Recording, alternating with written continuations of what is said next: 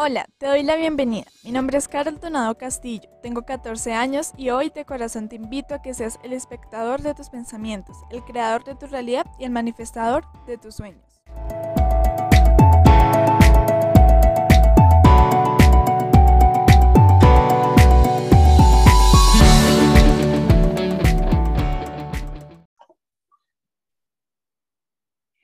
El día de hoy en Conocimiento para el Crecimiento traigo una invitada muy especial y también pues eh, se podría decir que gracias a ella, gracias a la inspiración que me dio, fue que decidí iniciar este podcast.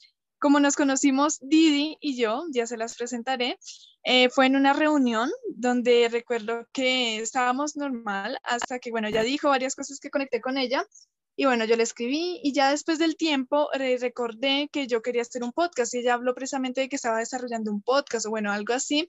Entonces yo dije, wow, es mi momento de iniciar. O sea, ya yo, literalmente yo fui como si ella pudo porque yo no puedo. Yo literal fue como algo así. Entonces aquí la traigo como invitada, como segunda invitada a este maravilloso podcast de conocimiento para el crecimiento. Gracias como a esa inspiración que me dio, como a esa motivación que me impulsó a desarrollar este podcast. Así que Didi, bienvenida y ¿cómo estás? Hola Carol, muchísimas gracias por la invitación. Pues yo muy feliz, honrada de estar en este espacio contigo y a la expectativa de todo lo que vamos a hablar, que seguro será una conversación muy, muy amena. Totalmente, Didi, muchísimas gracias. Entonces, bueno, yo aquí inicio con mi primera pregunta y esa es como pregunta eh, de la casa, diría yo, y es como, ¿quién es Didi? ¿Qué hace? ¿Qué, ¿Dónde vive? Bueno, todo ese tema de para conocerte muchísimo mejor. Pues Didi es, es una chica de 32 años que de Barranquilla, soy de Barranquilla, pero vivo hace más o menos 8 o 9 años en Medellín. Eh, me he dedicado gran parte de mi vida a, ser parte de los medios de comunicación, soy locutora de profesión desde los 15 años, trabajé en Caracol Radio con marcas como La Vallenata, La Básica de Caracol, Los 40 Principal, la W, eh, desde los 19 años. Dirigí una de sus emisoras que fue Los 40 en Barranquilla, luego vine a Medellín a seguir trabajando en medios con una emisora que se llama Radio Tiempo, con un formato pop. Estuve en canales como Cosmovisión, como Tigo Une, y bueno, eso ha sido gran parte realmente de, mi vida, trabajar sobre todo en radio y siempre con un propósito muy claro y es ese de servir y aportar información positiva, conocimiento, mm, sobre todo de ese desarrollo personal o de ese propósito de vida que todos traemos eh, a las mujeres que están a mi alrededor.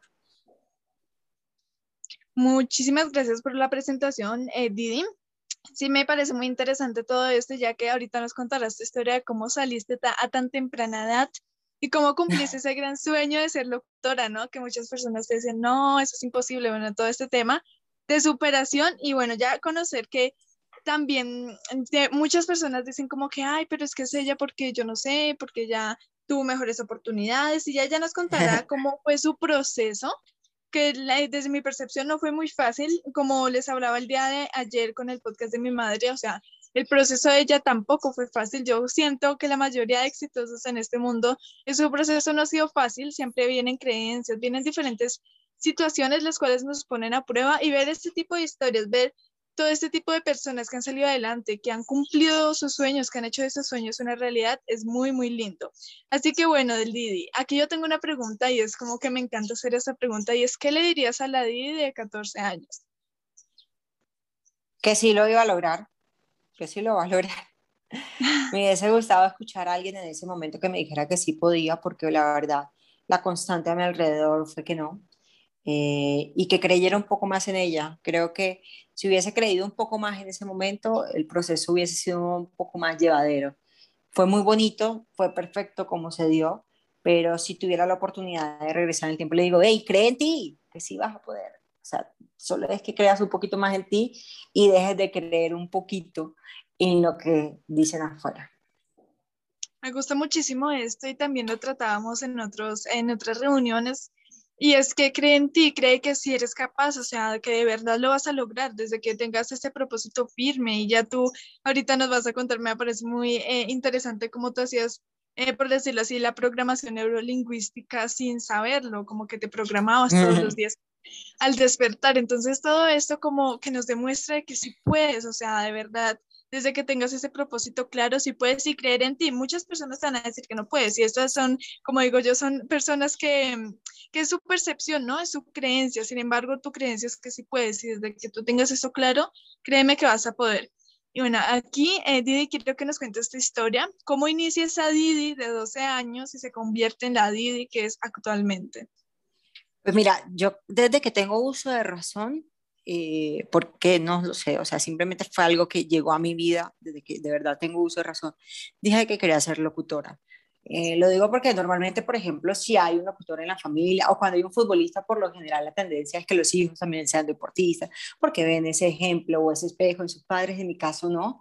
Eh, no tenía nadie cercano a los medios de comunicación, pero yo dije, yo quiero ser locutora y era algo que repetía de manera muy constante, pero muy, muy, muy constante. Entonces, te digo que tenía incluso ocho años y mientras todos los amiguitos jugaban a las Barbies o a, no sé, a, esconderse, todos estos juegos tan típicos de, del momento, yo quería jugar a hacer radio y mis amigos no entendían porque les parecía muy aburrido. Entonces yo era, no, vamos a jugar a hacer un programa de radio, vamos a jugar a que tú concursas en un, en un concurso de radio. Todo, todo el tiempo era, veía un micrófono y yo era la que presentaba todas las canciones, tenía diarios y yo escribía en los diarios. No era como querido diario, hoy conocí a un niño lindo, no, yo todo era eh, libretos de radio, entonces yo ponía primero eh, presentación, segundo, canción, tercero, concurso, cuarto, llamada al aire. Entonces yo era la que presentaba, la que cantaba y la, y la oyente. O sea, era una cosa así, eh, cuando te digo que era muy exagerado, lo mío, no, no estoy exagerando. Eh, incluso en las tardes yo me ponía a hacer tareas y luego de hacer tareas cogía los individuales del comedor, los enrollaba y me ponía en el patio de la casa hacer programas de radio. Entonces todos mis vecinos creyeron, eh, me vieron crecer con el tema de la radio, la radio, la radio. Pero lo cierto es que en mi casa no teníamos muchos recursos económicos, la situación estaba muy, muy complicada, soy la mayor de tres hermanos. Eh, entonces siempre me decían, sácate eso de la cabeza, tú no vas a estudiar comunicación social, eso cuesta mucha plata, tienes que irte eh, mentalizando que vas a estudiar en el SENA, no quiere decir que estudiar en el SENA sea malo, sino que en el SENA, no sé en este momento, pero en ese momento no había nada que tuviera que ver con radio. Yo decía, pero yo qué voy a estudiar en el SENA si lo que hay en el SENA a mí no me gusta. Entonces, para mí era muy frustrante como que alguien me dijera a tan corta edad que era que yo no podía hacer lo que yo quería, sino lo que me tocaba. Y, y, yo, pues me daban unas rabietas así que yo decía, no, es que yo voy a hacer lo que yo quiera en la vida porque es mi vida y yo decido. Y tuve tanta convicción de verdad cuando uno está pequeño como que no está tan viciado del mundo, de, de, las frustraciones, de los demás, de los conflictos, de las cosas, que yo decía, no, es que, o sea, para mí era ilógico que alguien me dijera que yo no podía. Yo decía, pues, pero es que eso depende de mí, como, ¿por qué no va a poder? Si yo lo quiero, yo lo soy, punto. Ya. Entonces, pues empecé a trabajar con mucha convicción. Mi mamá es una persona que pues tiene un lado, eh, digamos que es espiritual muy desarrollado, una conexión espiritual muy desarrollada, que además tiene una mediunidad porque siente, ve, escucha muchas cosas desde siempre.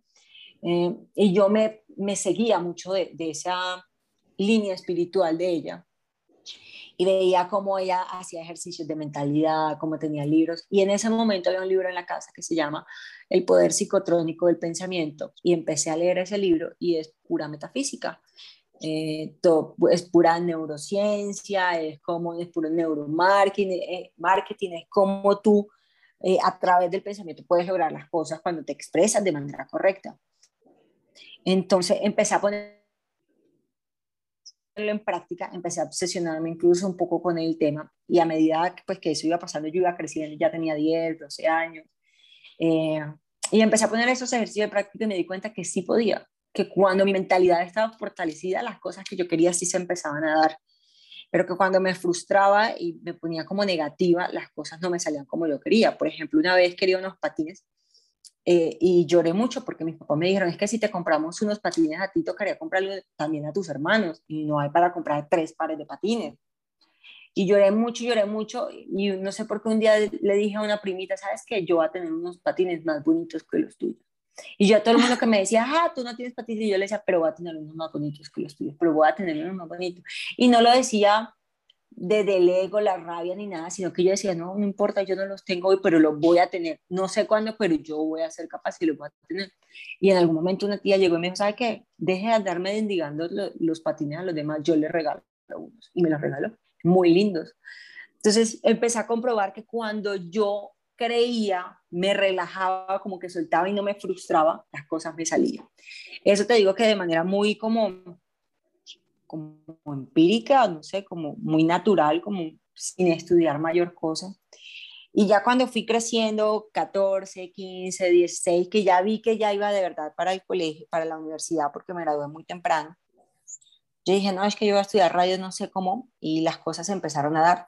Empecé a estudiar radio, empecé a hacer muchas cosas, llegó el momento ya de trabajar, me gradué eh, de una carrera técnica, por cierto, lo que estudié fue locución para radio y televisión, pero bueno, estaba estudiando lo que yo quería. A mí no me interesaba un título profesional, porque desde muy temprano entendí que el título profesional no era el que me iba a hacer, que yo era la que me iba a ir formando a través de mis experiencias. Entonces nunca me frustró, nunca me ha frustrado realmente no tener un título profesional porque no lo tengo hasta el día de hoy, porque he entendido que eh, con lo que tengo, con lo que soy y sin la aprobación de los demás, he podido lograr muchas cosas. Entonces a los 19 años tuve una situación muy difícil económica. En mi casa no había dinero, no había mayores entradas económicas eh, y mi mamá empezó a presionarme un poco con necesito que trabajes, necesito que trabajes, necesito que me ayudes en la casa.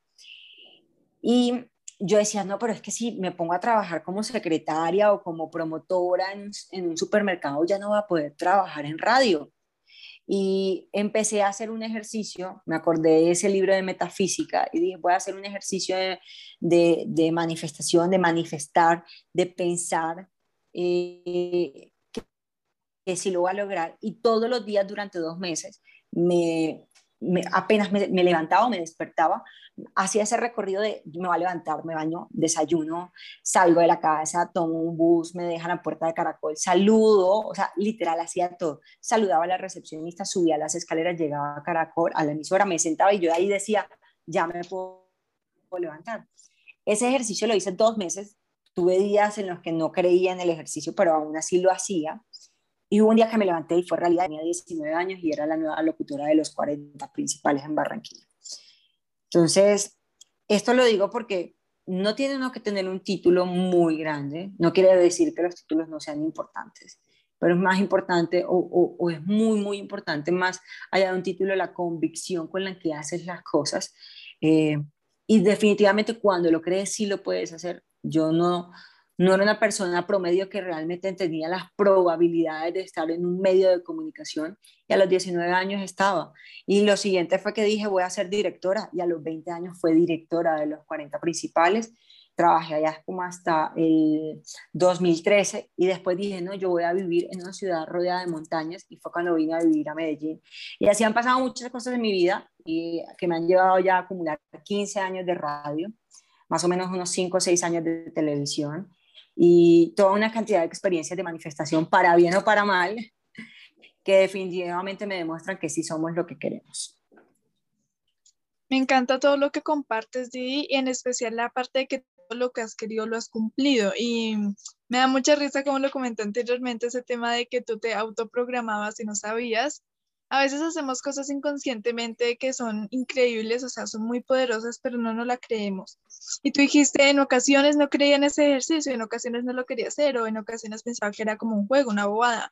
Pero después viste los frutos y después te diste cuenta que en realidad sí, sí, sí, sí era real eso que estabas haciendo, o sea, sí lo cumpliste. Entonces aquí la convicción o eh, como la imagen que tenías era muy grande, entonces de, de, verdad es increíble cómo nos cuentas todo esto, ya decir, o sea, yo cumplí todo lo que deseé, deseé vivir en una ciudad rodeada de montañas, vives en Medellín, una ciudad muy linda de Colombia, y todo lo que fuiste queriendo, que jugabas a la radio desde muy chiquita, los patines, o sea, todo esto como este poder de manifestación que tenías, ya actualmente pues yo lo entiendo, pero comúnmente las personas como que no, se van como al revés, entonces ahí es como todo ese adelanto, diría yo, que traías o como toda esa mm, inspiración que transmites, porque tú dices, o sea, desde pequeña yo logré lo que quise y lo pude hacer y yo no nací con muchos recursos y todo este tema, entonces me parece muy interesante todo lo que compartes. Y bueno, aquí yo te tengo una pregunta y es, ¿qué consejo, tip o experiencia le transmitirías a un joven que quiere iniciar su camino? Una cosa que me parece súper importante es que seamos eh, lo más específicos posibles eh, en qué queremos. Siento que muchas veces, y me incluyo porque no quiere decir que si logré eso en ese momento, eh, siempre logré todo. Hay momentos donde no lo logro o lo logro como no debe ser, que ya te contaré bien de cómo uno manifiesta para bien o para mal, que me ha pasado. Pero, pero entre uno más específico es, yo le digo a eso como el Waze de la vida, porque eso es como cuando tú estabas, no sé, para los que estamos en Medellín o pongamos en general en Colombia, si uno le dice, por ejemplo, a los Waze, estoy en Bogotá y voy para Medellín, pues te trae Medellín, pero Medellín es muy grande y muy seguramente el Waze cuando llegue a Medellín se va a enloquecer porque es muy grande. Pero si tú le dices, llévame a Medellín, al barrio, al poblado, donde está el centro comercial, no sé, tal, va a ser mucho más específico y mucho más fácil que llegue. Lo mismo sucede con los sueños o, lo que manifestemos o lo que queramos en la vida. Tratar de ser lo más concretos posibles nos va a ayudar a poder tener un plan mucho más eficaz y eficiente, como que se den las cosas. Eso yo siempre digo, eso es como cuando uno dice yo quiero un carro, yo quiero un carro, yo quiero un carro y te llegan y te regalan un carrito de perros y tú dices, no, pero yo quería un, un, carro, pues una camioneta, pero no fuiste específico. Entonces, siempre es bueno como preguntarse, ¿qué es eso que quiero? ¿Qué es eso que quiero? ¿Qué es eso que no importa qué tan grande sea, qué tantos recursos necesito, yo quiero en la vida? Y ser lo más específicos posibles. Concuerdo mucho contigo en este tema y es que yo trabajo mucho también el tema de la mente, donde dicen entre más específico seas lo que tú dices, o sea, entre más específico seas y pasa mucho con el Waze, ¿no? De que pones una dirección, pero no porque no fuiste como lo suficientemente específico. Entonces, este punto me lo llevo y las personas que están escuchando esto, los jóvenes que están escuchando esto, eh, como que siempre sean específicos con eso que quieren, con, con, no sé, si quieren un carro, lo que tú dices, qué modelo, de qué color, todo ese tema es muy importante tenerlo en cuenta. No es como que muchas personas dicen, pero yo no tengo el dinero, yo no puedo. Y es que yo digo como que el cómo, o sea, el medio por el cual te va a llegar, no te pertenece a ti, te pertenece a Dios. Y muchas personas dicen esto, pero el, ser específico sí te pertenece a ti. Lo que te pertenece a ti es saber qué, qué quieres. Yo siempre digo que para manifestar un sueño más rápido es tenerlo específico y tenerlo literalmente tatuado. O sea, que tú sepas qué quieres, por qué lo quieres, para qué lo quieres. Entonces, este consejo, o más bien esa experiencia también que nos compartes, me gusta muchísimo porque tiene, tienes toda la razón, literalmente en manifestación así se trabaja. Y bueno, por aquí yo tengo, y es esta pregunta, no sé, me gusta hacerla porque de aquí yo saco mucho aprendizaje, porque son cosas como que yo quisiera evitar, ¿no? Eh, o sea, yo sé que esto no está, eh, no, no, está mal evitar, no, o sea, no está mal vivirlas, pero sí se pueden evitar y es, si tuvieras la posibilidad de cambiar alguna acción, hábito o aspecto de tu adolescencia, ¿qué cambiarías? Pues mira, hay algo que yo sigo trabajando muchísimo, eh, que digamos que es de las cosas que me, me ha costado, y es que he, tenido una tendencia, digamos que a la hiperactividad, como a no concentrarme, a desenfocarme con facilidad, eh, a ser un poco ansiosa. Entonces, que es, que es otra cosa que me parece muy importante compartir con los adolescentes, sobre todo esta generación, si yo era ansiosa, esta generación sí que es el doble. Como que si no les salen las cosas ya como quieren, entonces ya no me sirve. Eh, y es algo en lo que yo he seguido trabajando hay que aprender a soltar un poco. Mm, algo que más que cambiar, es algo en lo que quiero terminar de trabajar en mí, es mi enfoque y aprender a soltar.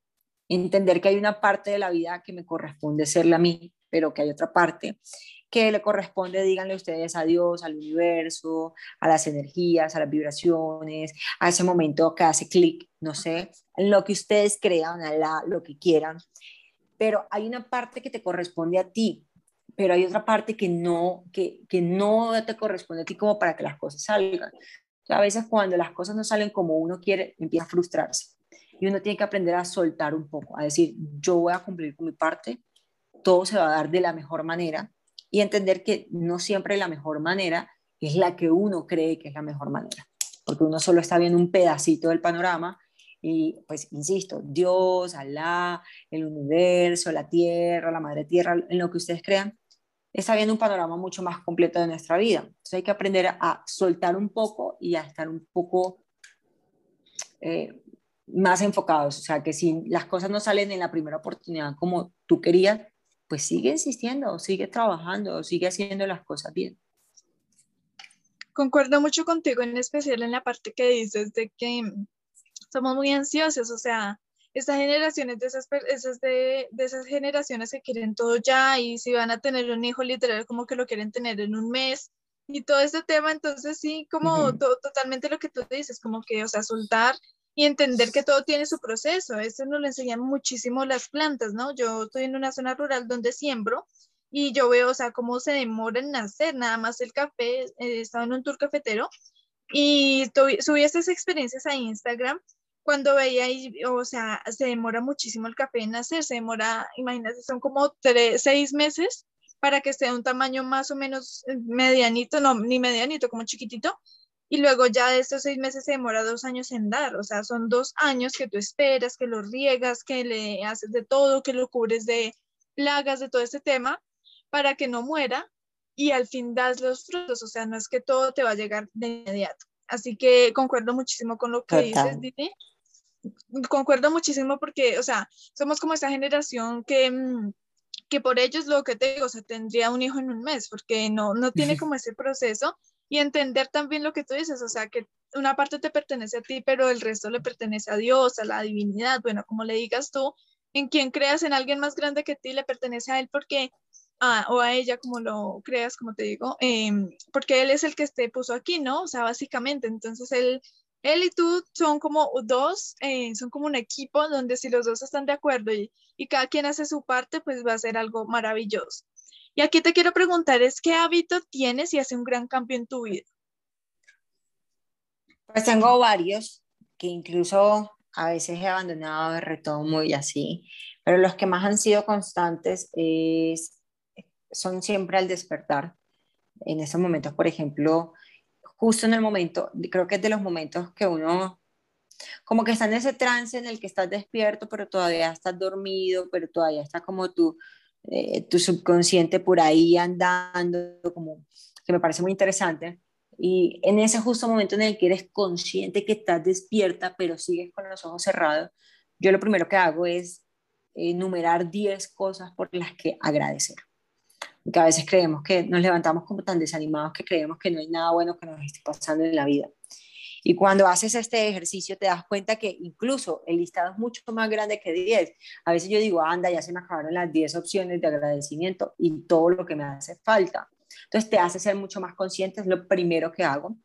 Eh, de las cosas que me gusta hacer en la mañana es tomar un vaso de agua y es como fluidificarlo, es como, como bendecirlo, es como ser consciente que el agua tiene todo lo que yo necesito en ese momento, o incluso imaginar que el agua tiene todas las vitaminas, todos los minerales, todo lo que yo necesito para que mi cuerpo esté completamente sano y tomarla. Eh, es una de las cosas que hago y siempre escribo. Me gusta mucho escribir porque agradezco, me siento, con qué emoción me levanto, qué frase me quiero decir. Eh, eso hace que sea como, como consciente de qué está pasando en mi vida, en qué momento estoy. Siempre, siempre, siempre eh, agradecer y es como lo más importante de mi día al despertar. Totalmente, Didi. Aquí concuerdo mucho con las dos eh, cosas. Es primero que todo agradecer, agradecer todo lo que tienes, todo lo que eres, todo por lo que estás aquí porque lo damos por sentado en muchas ocasiones y las personas como que dicen, no, es que yo no tengo motivos por los cuales vivir. O sea, nada más el aire que respiras es, es importante agradecerlo. Y mm, el segundo punto es la hidratación totalmente. Justamente en estos días que estoy eh, iniciando una rutina nueva de hacer ejercicio, de levantarme temprano, me, me, pasó durante dos días de que no tomé mucha agua y bueno, me levanté temprano, hice todo esto y sentí un malestar terrible. O sea, como un, sentía como una nubosidad en mi mente y cuando me hidraté, totalmente hizo el cambio, total. O sea, fue del cielo a la tierra, diría yo, como que vuelves a la vida, digo yo. Entonces, es importante este tema de, primero que todo, agradecer, agradecer lo que tienes, lo que eres, cómo llegaste aquí, todo ese proceso que tienes y también hidratarte. Yo siento que esas son como la, una de las dos cosas que yo también hago y me encanta hacerlas. En especial hay, muchas cosas que uno ya como, como implementando o que uno lo va haciendo de manera más consciente o incluso de manera más automática, mentira, ni siquiera consciente, más bien al revés, como que ya, ya es tan común hacerlo que los haces de manera automática. Y entonces, por ejemplo, durante el día yo tomo mucha agua o tengo alarmas en mi celular que me recuerdan, porque a veces como que en el afán del día no te detienes y tengo alarmas a las 10 de la mañana, a mediodía, a las 4 de la tarde, así, a las 8 de la noche.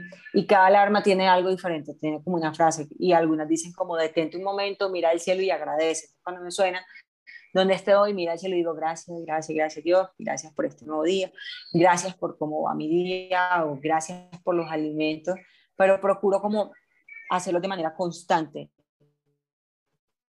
y como a veces a uno se le olvida, a suena muchísimo tener alarmas. Sí, sí, sí. Justamente el, ah, el, día de ayer estaba viendo una sesión de productividad donde decía automatiza lo más importante en tu vida. Siempre nos dicen automatiza lo que no es importante, pero yo siento que no, o sea, como que es al revés. Para ti es importante agradecer, automatízalo, o sea, pon alarmas y te recordarás solamente. Si para ti es importante tomar agua y aún no tienes el hábito, entonces pues ya pones una alarma y te tomas el agua. Y ahí donde tú dices que de tanto repetirlo, o sea, lo repites y lo repites, que ya se vuelve un hábito, o sea, se vuelve algo automático. Te, Inconsciente, o sea. Exacto. Te programas literalmente. Entonces, bueno, eh, ya con esos dos, yo siento que aquí ha sido una sesión muy productiva. Ya como ver todo esto que nos dices, Em, todo esto que nos compartes, como que todos estos consejos que nos transmites, me, me gusta muchísimo. Eh, todavía quedan más preguntas, claro está. Solo que aquí quiero hacer un stop y precisamente como agradecerte, eh, Didi, porque hasta ahora he aprendido muchísimo. La verdad es que cuando hago este tipo de sesiones me gusta muchísimo hacer estas preguntas como de qué hábito tienes, qué libro hizo un cambio en tu vida, todo este tema como para aprender también de la otra persona y decir, extraer perlitas de oro, digo yo, de la otra persona. Así que bueno, continuando con la siguiente pregunta y es eh, precisamente, ¿qué libro hizo un antes y un después en tu vida y por qué? El libro, por ejemplo, que, que yo recuerdo mucho, lo tengo incluso aquí guardado, se llama La magia del poder psicotrónico, la que te digo que habla sobre el poder psicotrónico del pensamiento cuando tú te das cuenta que eres magia, o sea, que de verdad tienes poder, eh, que la mejor máquina definitivamente que hay es tu cerebro, le empiezas a poner en práctica, eso es una cosa de locos. Entonces, ese libro me parece muy chévere además porque tiene muchos, muchos ejercicios muy fáciles y prácticos como para uno empezar a implementar día a día. No soy, la verdad quisiera hacer más, pero no soy como la que más lee, pero sí la que más estudié. Entonces, ejemplo, estos días a los que dicen, sobre todo a los jóvenes que dicen, ay, no, qué pereza, yo cómo voy a poner a leer, a mí eso no me gusta. Ahorita todo el tema de los podcasts o de, las, de la información que en Internet funciona muchísimo. Y hay una plataforma que tiene mucho contenido en videos gratuitos que se llama Mind Valley, que los que deseen la pueden buscar y seguro les va a ayudar muchísimo. Tienen de todo, de todo lo que necesitemos eh, para cada caso y para cada persona lo que quiera trabajar. Entonces se la súper recomiendo. Mira que el libro que estás nombrando en este momento, El poder del pensamiento psicro, bueno, no lo sé pronunciar, qué pena contigo. Psicotrónico. Eso, psicotrónico, psicotrónico. La verdad es como la segunda vez que lo escucho, la primera vez fue cuando, pues, precisamente me lo dijiste, eh, cuando nos conocimos, pero sí, o sea, nunca había escuchado ese libro y se escucha muy interesante, pues a mí me encanta la neurociencia, lo voy a investigar, ya que nos dices todo ese tema de la metafísica y de, que, de la manifestación, porque la, la manifestación inicia en tu mente. Entonces ahí nos damos cuenta de que todo, todo, todo lo que puedes investigar sobre tu mente, sobre el subconsciente, sobre un libro que a mí me encanta, es El poder de la mente subconsciente. Fue uno de los primeritos, primeritos que me leí y es increíble como allí dicen todos los ejercicios, o sea, todo lo que piensa una persona, todo lo que hace una persona, todo este tema. Es muy interesante. Y bueno, ya eh, para ir cerrando esta frase, eh, esta pregunta, siempre que las personas me dicen, wow, me, me, gusta que me hagas esta frase porque esta pregunta, perdón, porque me hace reflexionar y es, ¿qué frase define tu vida y por qué? Yo soy como la, la loca de las frases. Además que mi mamá mi mamá todo lo habla como con frases, entonces hay unas que me quedaron muy grabadas porque me las repitió durante toda la vida. Eh, mm. algunas pueden sonar un poco fuertes, pero cuando uno revisa el trasfondo son interesantes. Mi mamá me decía y me dice todavía que quien no aprende con amor aprende con dolor, eh, porque ella me decía, a ver, uno siempre tiene la oportunidad de aprender las cosas bien, de hacer las cosas bien, pero a veces nos dejamos llevar por situaciones y terminamos aprendiendo las cosas de manera muy dolorosa. Por ejemplo, cuando tu mamá te dice, no pases por ahí que te vas a caer, y tú pasas por ahí, te termina cayendo y te termina golpeando. Y así con muchas cosas en la vida. A veces sabemos que salir con ciertos chicos no es lo mejor porque pues no tienen un, no sé, un propósito claro en su vida, pero nosotras insistimos, terminamos metiéndonos con alguien que nos termina haciendo mucho daño. Nos pudimos haber ahorrado eso, pues teníamos que vivirlo muy seguramente porque hacía parte del proceso, pero algo que mi mamá siempre me decía, aprende con amor, no esperes a aprender con dolor, no te tomes tanto tiempo para aprender a punta de dolor, aprende de una vez desde el amor. Eh, otra cosa que me, me dice mucho era, es que uno no puede pedir lo que no está en condiciones de dar. Esto también aplicado a todo en la vida, porque uno a veces vive quejándose de quiero un mejor trabajo, quiero un mejor trabajo, es que yo me merezco un mejor trabajo, algo remunerado. ¿Qué estás haciendo tú en tu vida para ganarte un mejor sueldo? O cuando dices, es que yo quiero un hombre que me trate súper lindo, que sea la maravilla, que sea todo un príncipe, ¿Y tú qué estás haciendo? Estás haciendo la octava amarilla, te estás comportando como una princesa. ¿Qué estás dando tú? Y el ser humano tiene, tenemos la mala costumbre de siempre estar pidiéndole a los demás, pidiéndole al mundo, pidiendo que los demás, que el universo, que Dios. Y uno, en vez de estar pidiendo, debe estar autoanalizando qué le estoy dando yo al universo, qué le estoy ofreciendo yo a las personas que tengo a mi lado. Yo estoy pidiendo esto, estoy en ese nivel como para estar pidiendo eso y si no, ¿Qué voy a hacer y cómo voy a trabajar para ser mejor y tener lo que tanto sueño? Entonces me parece una frase muy interesante y aplicable a todo y es que uno no puede de verdad estar pidiendo lo que no está en condiciones de dar y si lo quieres pedir, entonces sube tú a ese nivel intelectual, espiritual, amoroso, profesional, lo que necesites. Y pues obvio, la otra que me funciona mucho, que es como también de lo que siempre mantengo, es que tengo el poder de crear la vida que yo quiero. Y es algo que me repito, yo tengo el poder de crear la vida que yo quiero. Me gusta mucho la frase que compartes de no está, bueno, no estás dispuesta a recibir, ¿cómo era? Perdóname la de edad. no pedir, no pedir lo que uno no está en condiciones de dar. Exacto, llevo 30 años escuchando escuchándose la mi mamá, que es algo súper constante. No puede estar pidiendo lo que no está en condiciones de dar, porque yo todo el tiempo es, ay, no, yo quiero un novio divino, yo no sé, ay, no, yo me quiero ganar, no que ay, yo quiero comprarme un carro, eso, ay, mi mamá, ¿ok? Y estás trabajando por eso, porque uno no puede pedir lo que no está en condiciones de dar. Entonces creo que me la repitieron tanto que la interioricé muchísimo y trabajo todos los días en eso. Sí, en especial aquí en Colombia, nunca lo había escuchado, fíjate, pero en Colombia, em, yo soy de Colombia también, siempre son como estos dichos, ¿no? Que es, ah, lo que tú dices, suenan a, veces un poco fuertes, pero si nos vamos al trasfondo, o sea, son grandes enseñanzas. Así que sí, totalmente, o sea, esa frase me, me, gusta muchísimo porque es como que tú tienes que dar algo, o sea, tienes que dar tu parte, lo que hablábamos anteriormente, o sea, tú tienes parte, en Dios, la divinidad, como le digas, también tiene parte, pero debes, o sea, debes ganártelo, por decirlo así, debes ganarte, como dicen los padres, no debes ganarte la comida, algo así es con, con todo lo que tú realizas. Y bueno, Didi, no me queda más que agradecerte. No sé si tengas algún mensaje final para los jóvenes y los padres de los jóvenes que nos están escuchando.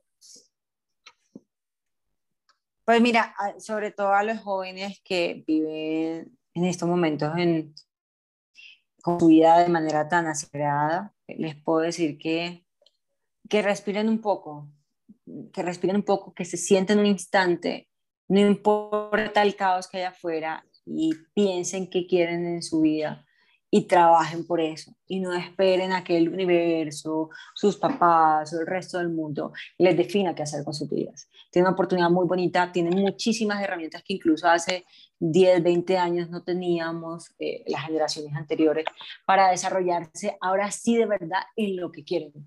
Antes de verdad decían los papás, es que tienes que ser abogado o tienes que ser administrador o tienes que ser arquitecto porque eso era esa era la, digamos que lo correcto.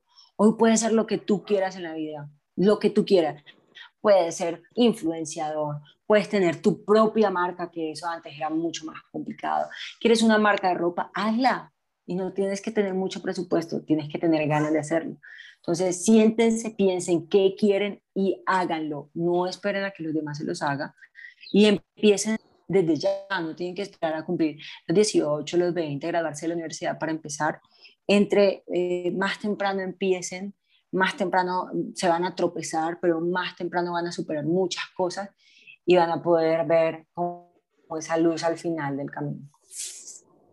Totalmente, y me da mucha, me da mucha curiosidad cómo eh, lo que acabas de decir se asocia muchísimo a la frase final, y ahorita se las diré y se las explico por qué, porque justamente yo siempre digo eso, esos dos puntos, como que crea un mensaje positivo, alegre, cercano, pero sobre todo auténtico, o sea, que seas tú quien lo creó, que seas tú el autor, o sea, que te guste a ti, que primero que todo, que sea positivo, o sea, que impacte de alguna manera positivamente en las demás personas, eh, que sea auténtico, o sea, lo que te digo, todo tú, y cercano con las otras personas, o sea, empatiza, empatiza mucho y esto es lo que en ocasiones nos cuesta mucho a los adolescentes en esta época es empatizar, pero es muy necesario empatizar, la verdad.